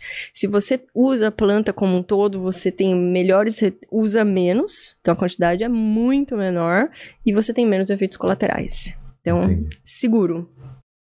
Então po- pode, é, dependendo da planta e dependendo do, do, do que o paciente foi diagnosticado. Então não é contraindicação absoluta, mas uma contraindicação relativa em determinados tipos de planta, mandíbula. Bom. E eu tenho mais uma que. É, você sabe que o brasileiro é ninja, né? No- É, brasileira ninja. Que pra burlar as coisas, você tá falando? Tudo. Pra tudo, exato. É. Pra tudo. Você não acha que se. Eu tô aqui não, só na. na- É, eu tô vendo o Você chocolate. tá ligado, né? Que esse- essa arvorezinha aqui tá, tá diminuindo os frutos aqui, É. né? E aqui, ó, esse puff, ele é que ele quebrou Ele só faz tá, uns ele só tá anos, paradão, tá? né? Mas se você ver aqui, ó, ele mexia a mãozinha. Então, se você apertar, você vê que ele ainda mexe um Não. pouquinho, tá vendo? Ah, ele. Se alguém tiver um, é, se alguém tiver o dom, Dá pra É. consertar isso. dá. Que doido. Ele fazia assim, ó. Mas agora já era. Eu ia falar que o, o brasileiro é muito ninja, né? É, você não acha que o brasileiro, como um usuário de drogas, e, é, o- hoje o, o famigerado maconheiro, ele não ia dar um jeito de chapar com um remédio de farmácia? Dá? Dá. Ah, dá, dá, assim, com um produto rico em THC, você consegue. Mas assim, é um, é um, é um preconceito nosso é, de, ach, de achar que isso, que uma felicidade é um efeito colateral negativo. Porque no final das contas, você tem efeito Porque colateral. essa pessoa tá feliz ou não? É, É. mais ou menos isso. Porque, assim, o efeito colateral poderia ser, por exemplo, falência hepática, quando a o, o nosso fígado fica. é, é, é, tem. Está sendo lesado por uma medicação, tá? Esse é um possível efeito colateral de uma medicação controlada. E aí, a alternativa, que é o efeito colateral da cannabis, é felicidade, que é uma euforia, né? A gente não chama de felicidade, Ah, né? é? um termo médico, chama euforia. Mas é um efeito colateral. E entre a falência hepática e a, e a euforia, que é a alegria, mil vezes, né? Você ficar alegre. Mas a gente tem esse preconceito de como assim uma droga que vai me deixar alegre? É, eu acho que é cultural. cultural. Porque nada explica alguém preferir ou achar mais seguro usar álcool do que usar cannabis. Sendo que o álcool morre e a cannabis nunca matou ninguém. Você morre de cannabis se cai uma tonelada na sua cabeça, mas você tá passando. That's it. Nunca se não ninguém morre. morre. Ninguém nunca morreu. Isso é, um- é o Dé Mesmo falando. Fumar pra caramba. Pode fumar. Tomar remédio. É mais fácil, ó, to- você morrer tomando água, olha que doido. Um tio da minha, da, da minha, da minha mulher morreu porque ingeriu muita água. Aí, ó, Afogado, né? tem essa, né? Mas eu Tem digo- essa. Bebe- que ela, falava- beber. é, ela bebeu muita água, mas ela foi afogada. Mas eu vou falar uma coisa: 100% das pessoas que fumam maconha morrem. 100%. É verdade. Que bebem É, água também. Das que bebem água também. É. É bem isso. E assim, é mais fácil a gente beber, morrer bebendo água, né? Nem afogado, tá? É. Bebendo água do que morrer com cannabis. Isso é muito absurdo, esse dado, Pra ser ignorado e negligenciado. Então é, é, é muito interesse econômico e É, e tem aquela, tem aquela defesa que é a porta pra outras drogas, né? Começa com maconha e Hum. depois vai pra outras drogas. Os meus brother que fumam maconha fica só na maconha. É porta de saída. Essa é, É. uma outra ladainha. É o porta de contrário. saída. É, porque é redução de danos. Lembra É. quando a gente estava falando sobre deixar de usar uma droga para usar outra, que é. É. menos danosa, é exatamente isso. A cannabis, ela faz redução de danos. Ela, a pessoa deixa de usar outras drogas, ajuda. Não tô falando que 100% das pessoas que só serve para isso, mas a tendência é essa. Você começa no cigarro e no álcool e você vai para drogas mais pesadas. Então, droga de entrada é cigarro e álcool. É. E a cannabis não é uma droga de saída porque ela faz redução de danos. Por isso que tem estudos, como eu mencionei, Unifesp e UNB, mostrando que os canabinoides podem ser usados em desmame de, de drogas como cocaína e o crack. Mas de cigarro não, né? Tem muitos pacientes que usam a cannabis para sair do, É? do cigarro. E os psicodélicos também, tá? Que veio o Márcio Américo aqui, ele falou que o cigarro é mais difícil do que o- a maconha. Mas a maconha tem um. A, a cannabis ela tem um potencial de, de dependência quando ela é rica em THC. E o número que a gente tem é de cerca de 10%, que é muito baixo. Tá? É mais ou menos o número do café. Se você toma café todo dia você para de tomar café, você vai ficar chatão É. por duas semanas. Você não vai Até- morrer, você não vai ter uma crise convulsiva, você vai ficar chato. At- Até passar as duas semanas. A cannabis é a mesma coisa. Quem fuma com certa frequência vai ficar um pouco chatinho, chatinho ficar talvez uma dor de daquilo. cabeça. É, mas não É vai. uma, é uma coisa química que o seu, seu organismo sente falta? Eu, eu acho que é mais psicológico É? do que química, mas 10% é o número que a gente tem, tá? Tá. E a gente pensar que, por exemplo, é... bom, o café é um bom exemplo, tá? 10%. E aí, se a gente for pensar no produto com rico em CBD, com até 0,2% de THC, quer dizer pouquinho, pela Organização Mundial de Saúde, não há dependência ou tolerância. O que que é tolerância? Eu não preciso ficar aumentando dose. Ah, tá. Então, assim, é muito seguro. Tá tudo aí. Por que, que as pessoas ainda ficam, assim, empatando, né, pra deixar isso dar seguimento? É porque tem muito interesse financeiro mesmo. Se você É. pensar que uma empresa não pagou pra estar aqui, recebeu dinheiro público, recebeu cem- 184 milhões, quantas empresas poderiam É. estar aqui sem, sem o governo dar um real? Que tem um monte de empresa de fora que queria estar aqui fazendo a mesma coisa. Aí o governo pega e dá 184 milhões. Esses- essa- essas duas iniciativas que você falou, uma em- na Paraíba, Paraíba. E, e de onde vêm a- essas plantas? São plantadas onde? De São fora ou plantadas. aqui dentro? Ah, eles trazem semente de fora. É. E aí eles têm um cultivo em João Pessoa e eles têm um cultivo em Campina Grande. Totalmente legalizado isso daí. É uma proteção legal. Eles É. não têm uma autorização para cultivar, mas eles têm uma proteção legal dizendo aqui, ok, você tá protegido para fazer isso agora. E são 20 mil pacientes. Quem é que vai É, querer brigar com Exatamente. a família? Criar uma. É. É, é muita gente. Caramba, não sabia disso. É, 20 mil pacientes. é muito. Fala, mandíbula. Não, agora eu tava. Viajando. Não, eu tava pensando. no- É porque é, é muito. 20 mil pacientes. E ela falou unidos. E, e ninguém vai poder mexer porque algum, algum benefício tá trazendo para as pessoas, né? Eu, por exemplo, Muito. queria parar de consumir açúcar. Queria mesmo. Calda de agave. Queria muito.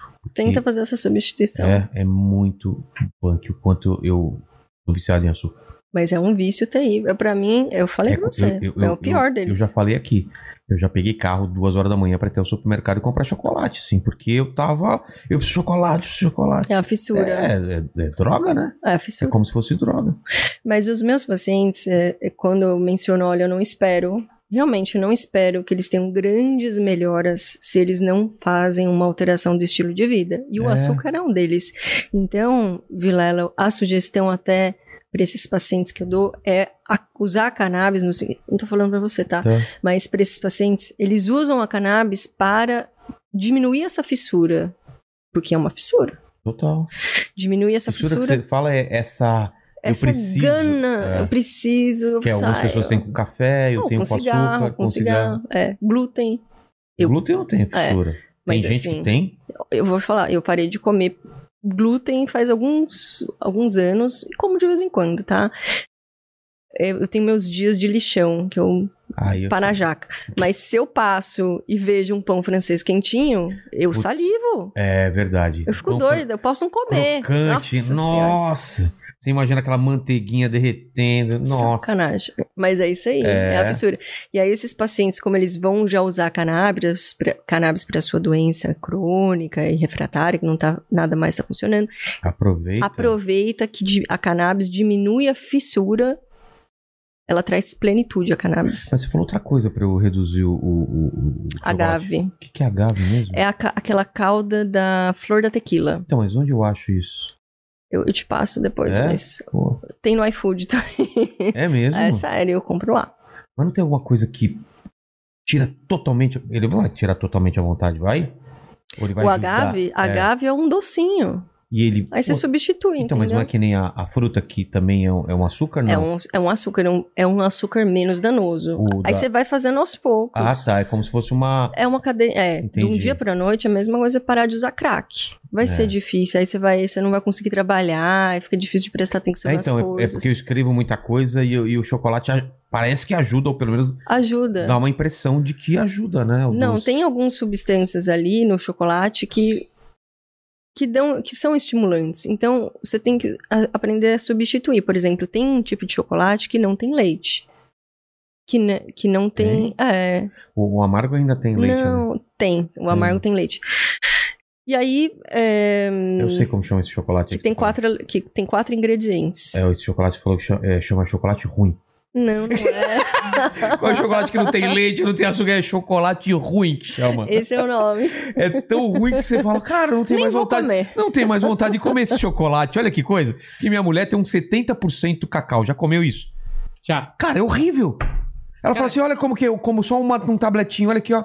Não tenho mais vontade. Aí eu falei: é, eu quase vomitei aquele negócio. É óbvio que você não come mais. É um chocolate horrível. Assim até eu, né? É, come vômito pra você ver se. Consegue comer muito vômito? Não consegue. Eu Nossa, eu tô satisfeito.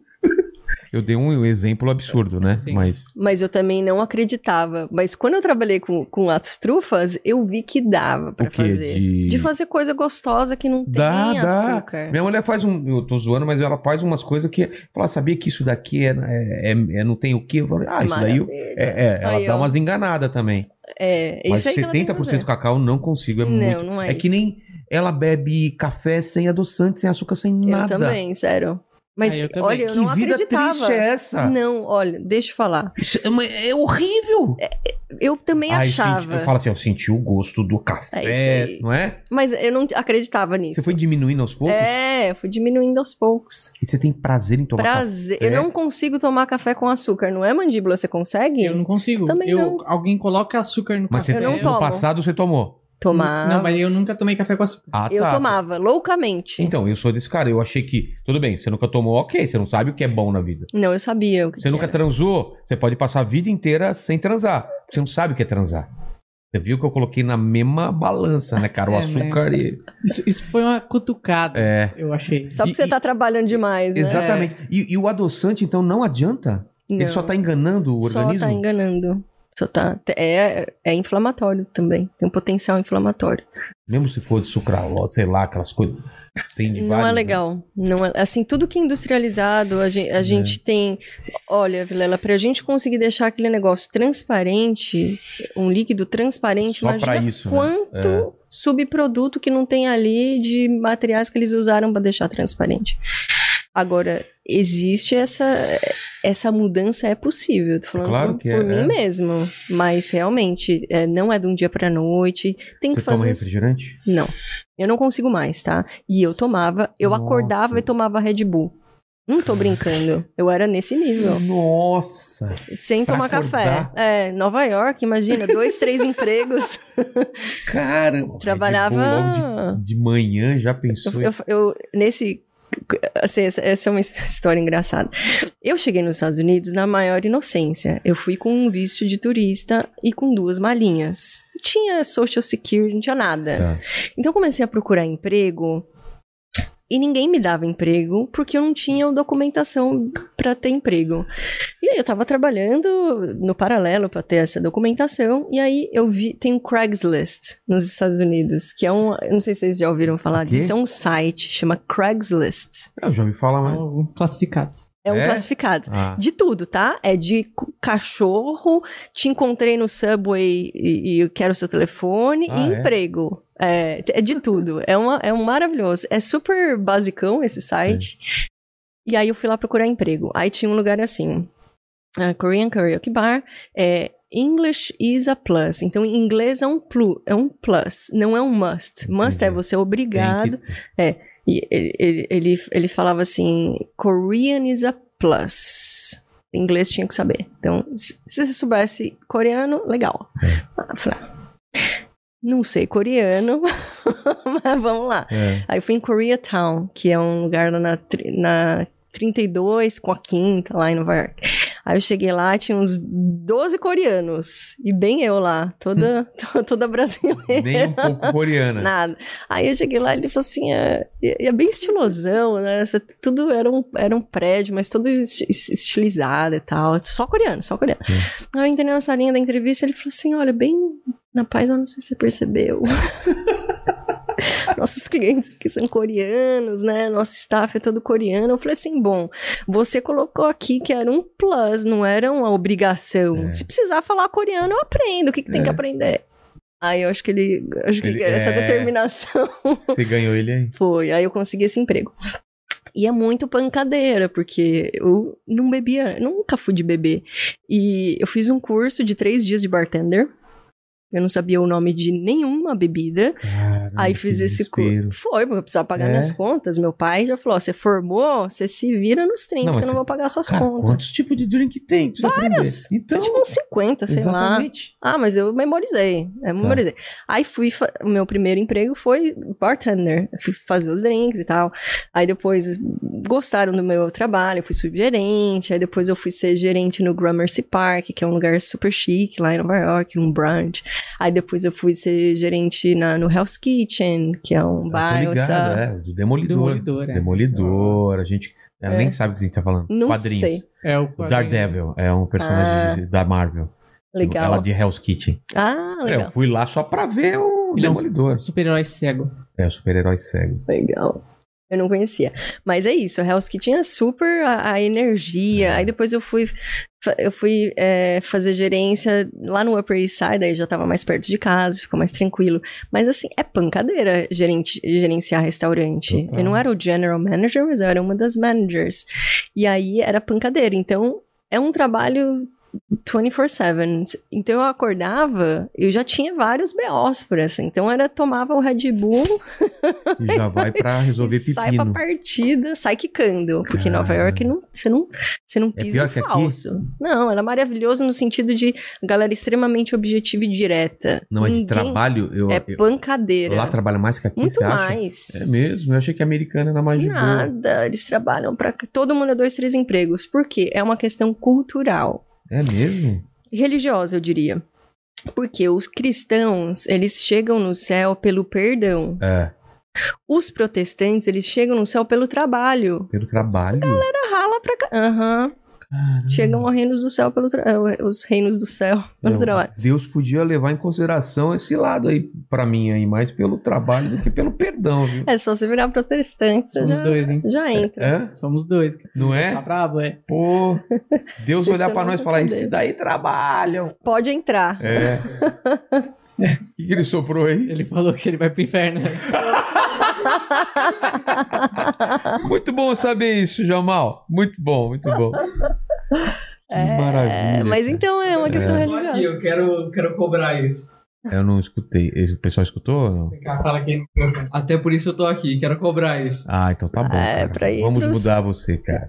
pra ir pro reino do céu É. também. É, mas é isso. Então é uma questão lá. E é caro também, né? Vilela, Nova Muito York. Gente é um. Eu morava numa kitnetzinha minusclinha e era Quanto você super pagava caro. por- 2.200 dólares. Dólares. E era barataço, tá? Porque era rent control, eu ainda consegui um lugar que era mais barato, mas. É mó, e é mó difícil de Você falou que é conseguir, o quê? né? Uma kitnet que custa o quê? 12 mil reais, 10 mil Ah, reais. Em, em Manhattan. É, eu morava na 69 com a primeira. Era pertinho do, do- da Cornell University, que é uma, uma universidade muito respeitada. Eles tinham uma biblioteca maravilhosa. E muitos estudantes de medicina e médicos de outros países estudavam lá. Então eu fiquei nessa, nessa encruzilhadinha ali muitos anos. Pô. Era maravilhoso, mas era, é pesado. Então você tem que ter mais do que Será um eu- trabalho. Eu, vou realizar meu sonho de morar um- uma época em Manhattan. Eu sempre tive esse sonho. Ah, você tem Só uma que eu- família, Então, por que, mas- que você não vai? Mas agora é mais difícil. Mas você tá aqui internet. É, mas com família eu acho mais difícil, né? Porque por isso que você falou, porque os lugares são muito pequenos e São. muito caros, né? É, você tem que. é, rola um perrenguinho. Ou você fica fora, né? Pode ser, tem muito lugar no Queens, É. em outros lugares. é, olha, é, um, é uma experiência que eu acho que vocês, como família, iam aproveitar muito. Cara, eu adoro andar Park. lá. É. Mas no começo eu não fiquei lá, não, tá? Eu fiquei no Spanish Harlem. Tava na 106 com É, a Quinta Harlem? Avenida. É, É. de filme. E é Chegava a perigoso galera lá. mesmo? Era- assim, não aconteceu nada comigo, mas era meio Mas você ficava meio. perigosinho, assim. Tudo foi uma experiência pra mim. É o, a escadaria que, o- que o Coringa dança é Harley ou é, é Bronx? Eu não lembro agora. Vixe, me, me Agora pegou. pegou. A gente só tem referência de quadrinhos, você viu, né? E De filme de, de É. pop. Mas a gente vê muito em filme que tinham muitos lugares em Manhattan que, que- que eram muito perigosos, mas a- agora Manhattan é um lugar bem se mudou bastante, né? Não, é seguro. Eu Ah, andava é. de madrugada pô, É. total lá, é tranquilo. Nunca me aconteceu nada. Assim, pra não falar que nunca aconteceu nada, um dia eu tava numa balada, logo no, logo no começo levaram a minha bolsa. Mas assim, na Você nem rua, viu. é, nem vi. Na rua, eu Central saía, Park à noite, o pessoal correndo, né? Então, É, e eu... Então, nesse começo eu tava na frente do Central Park, mas É? eu tava no norte, na 106, vai até o 110. E ali era mais, financeiramente, era melhor pra mim. Era mais acessível. E eu tava na frente do Central Park, e o povo lá, realmente, o povo vai no, à noite, total, correr. é. é parte ali do dia a dia deles. Exatamente. Mas assim, eu acho que como família, eu acho que dá pra achar lugares. É, é, deve dar, e né? é uma experiência que é inesquecível. Total. É super válido. Para uma criança, né? É, contato cultura. Nossa. Vale super a pena, sim. É isso, mandíbula. Pô, obrigado, Carolina. E a gente, a gente, a gente termina com três perguntas, mas eu acho que como é, quando é temático, eu gosto de fazer outro tipo de encerramento. Aqui. Bora lá. Eu, quando é temático, eu, eu termino com uma pergunta só e eu queria que você tentasse resumir, ou pode desenvolver isso com mais de uma frase, claro. Mas é, e a cannabis? O que que é, então? Explica pra gente, pra, do zero, assim, se você pudesse reduzir pra você o o que que é a cannabis? Cannabis é vida. É? Cannabis é qualidade de vida também. A gente produz isso no nosso corpo, Vilela, os Isso, isso é uma endocannabinoides. coisa absurda que eu não sabia. A gente tem um sistema, um sistema endocannabinoide, que são receptores, que são tipo ch- fechaduras, e as chaves a gente produz ou no nosso corpo ou na planta. Entendi. É uma revolução. É um, as pessoas estão os nossos sofrendo à toa. antepassados usavam Com isso. certeza. Com certeza, né? Usavam. Isso tá na Bíblia, tá? O quê? Pasme. É. O quê? É, tá na Bíblia. Que- que- como assim? Tá no Tá- Alcorão. Tá Não, mas na Bíblia falando o quê? assim? Fala, ó, ungiu com óleo de, ca- de canabababá. Tipo, o Uma nome- outra palavra. Nome da cannabis an- das antigas, vamos dizer assim. Ah, é? É, é parte da natureza. As Cara, pessoas. Os curandeiros já É. usavam esse tipo, xamãs. Eu, eu tenho contato com o povo Runicuim. E eles. O que que é? É um povo é, indígena brasileiro. Tá, tá. É, e esse é um líder de- dentro dos Runicuins que está fazendo contato com os outros povos indígenas brasileiros. São 180 povos indígenas. Desses 180, 105 usam a cannabis e a ayahuasca. Tá. Dentro dessa pesquisa que eles fizeram. E esse, é, essa pessoa, esse Runicuim, mencionou para mim que a cannabis já existia no Brasil. Isso a gente não vê documentação Não, documentação era de que veio dos escravos e etc. Mas teoricamente isso já estava aqui no Brasil. E esse estudo fala se era, se era é, fins religiosos ou, ou medicinais? Eles usam, então, é, não, é, não foi uma pesquisa estruturada em universidade, foi ele fazendo perguntas para as outras pessoas desses povos. Mas é um uso cultural. De criança, a criança na barriga, a mãe já toma. Tá. E já usa Santa Maria, eles chamam a Santa cannabis de Maria? Santa Maria. Mas já usam, usam como, religio, com a- como religião, como cultura, parte da cultura indígena. Caramba. Então já é comum. E aí, Vilela, assim, eu acho que vale a pena a gente reforçar que as pessoas não precisam sofrer. Tem gente que tá sofrendo à toa. Tem gente que não tem jeito, tem condições que não resolve. Mas não deixar o preconceito trazer dor na vida da, na, De nem outras pessoas, de- né? exatamente. E tem empatia na dor do outro. Porque É. é, é a mesma coisa, falar, ah, eu sou contra casamento gay. A única, a único dia que você pode falar não pro casamento gay é se alguém do mesmo sexo Ah, te convidar. aceita, é, você aceita, É. me aceita como seu marido. Você pode Fala, falar não, não. eu sou contra esse casamento, porque é o seu. Exatamente. Exatamente. Porra, você nem foi nem convidado pro casamento. O que, que você tá falando? Eu também acho. Exato. É o pessoal querendo decidir pela vida do outro. É, e, É. e- e, assim, é muito cruel. Porque, Total. Porque é, é um preconceito. E você que tá vendo, né? a- a- a- a- o, que, o que pode fazer e o que acontece se não se Exato. deixar de, de usar. Eu larguei a minha vida, eu larguei meu green card. E onde a larguei- gente vê vídeos, é, é, documentários, o que, que você sugere pra gente ver pra, pra, sobre isso? Então eu deixei alguns links na minha Linktree, no, no Tá. Instagram, DRA, doutora, DRA Carolina Nossete, Tá. Nossete com dois T's. Fiz um dossiê com um colega, o Dr. Eric Amazonas, que é um veterinário da Universidade Federal de Santa Catarina. A gente fez esse dossiê do PL, mas tem muitas referências bibliográficas.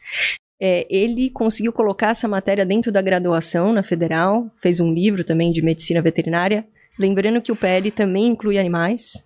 Ah, é? É, e o PL também permite é, não só empresas e associações, como institutos de pesquisa e as farmácias vivas do SUS. Então, possivelmente, uma democratização do acesso, o governo, né, É. fazendo esse cultivo e distribuição. Então, é alívio para os humanos, para os pacientes animais, e a gente consegue ter isso de uma forma barata, né? Se a gente considerar o cultivo no Brasil, e a regulamentação, que tudo bem, como um produto é, é, controlado da farmácia É, tem toda a sua uma regra, regula- é, a gente um- tem, vai ter regra também da cannabis. Tá certo. Mas é isso. Pô, Obrigado. Mandíbula, recados finais. Ela já passou o, o, O Insta dela. né? Que a gente pode assistir. DRA. Carolina, com C, no 7, N-O-C-E. Tá escrito lá na placa. Você escreveu certo, Mandíbula? Tá Escrevi. Então certinho. tá certo. É o DRA na frente de doutora. Você tem DRA na sua frente do, do Mandíbula? Não, Nem o DR? não. E ultimamente não tô nem podendo usar meu nome de verdade. É só verdade. Mandíbula. o DR só tem quando a sua namorada vem aqui, Só né? quando ela vem aqui E é assediada por, pelo e convidado. convidado, mas não vai vir mais, eu já falei. Sabia disso? Ah, é? É, teve um. Tá nesse nível, Foi mandíbula. talaricado. É. Talaricado pelo convidado? É, Isso é realmente. sacanagem, hein? Aí ele não traz mais ela. Aí tem que trazer o Jamal pra já, enquanto... O, O Chamal não foi talaricado ainda, olha só. Aí deixa ali de proteção, É, de proteção. Eu sou segurança do mandíbula. Isso aí, Nossa, ó. você impõe o respeito aí que eu vou te falar, viu? O pessoal É. fala do meu porte físico. Nossa, é do cara. número dele. Se o seu físico é, é físico é ok, o dele é negativo, né? Ele tem uma barriga negativa, não tem não, ele cara? Tem, ele tem. É Ele é o sonho de toda blogueira e. Porque eu falei aqui pro cara, pro, pro, pra quem que eu falei que a minha barriga era negativa? Foi pro Cariani, foi, né? Acho que foi pro Cariani. é. É. É, Eu tenho abdômen negativo. Arrasou. Ele se nega a diminuir. Ah, sacanagem. Quem desses? Manda, manda os recados finais, pequeno mandíbula. Curte o vídeo, se inscreve aqui no nosso canal, se inscreve também no nosso canal de cortes, que vai ter muita coisa boa lá do papo. E segue a gente nas redes sociais, no, no arroba inteligência LTDA no Instagram, arroba Vilela e Rogério Vilela no Facebook. Exatamente. Abre a boca aí, vamos ver se eu acerto. Não, Vai lá. vai. Vai lá. machuca. Não, machuca. Ah, para, não vai, velho. não. Nossa, Nossa, foi que... longe, hein? Foi longe. Valeu, gente. Tchau, tchau. Isso machuca. Você achou que eu ia jogar?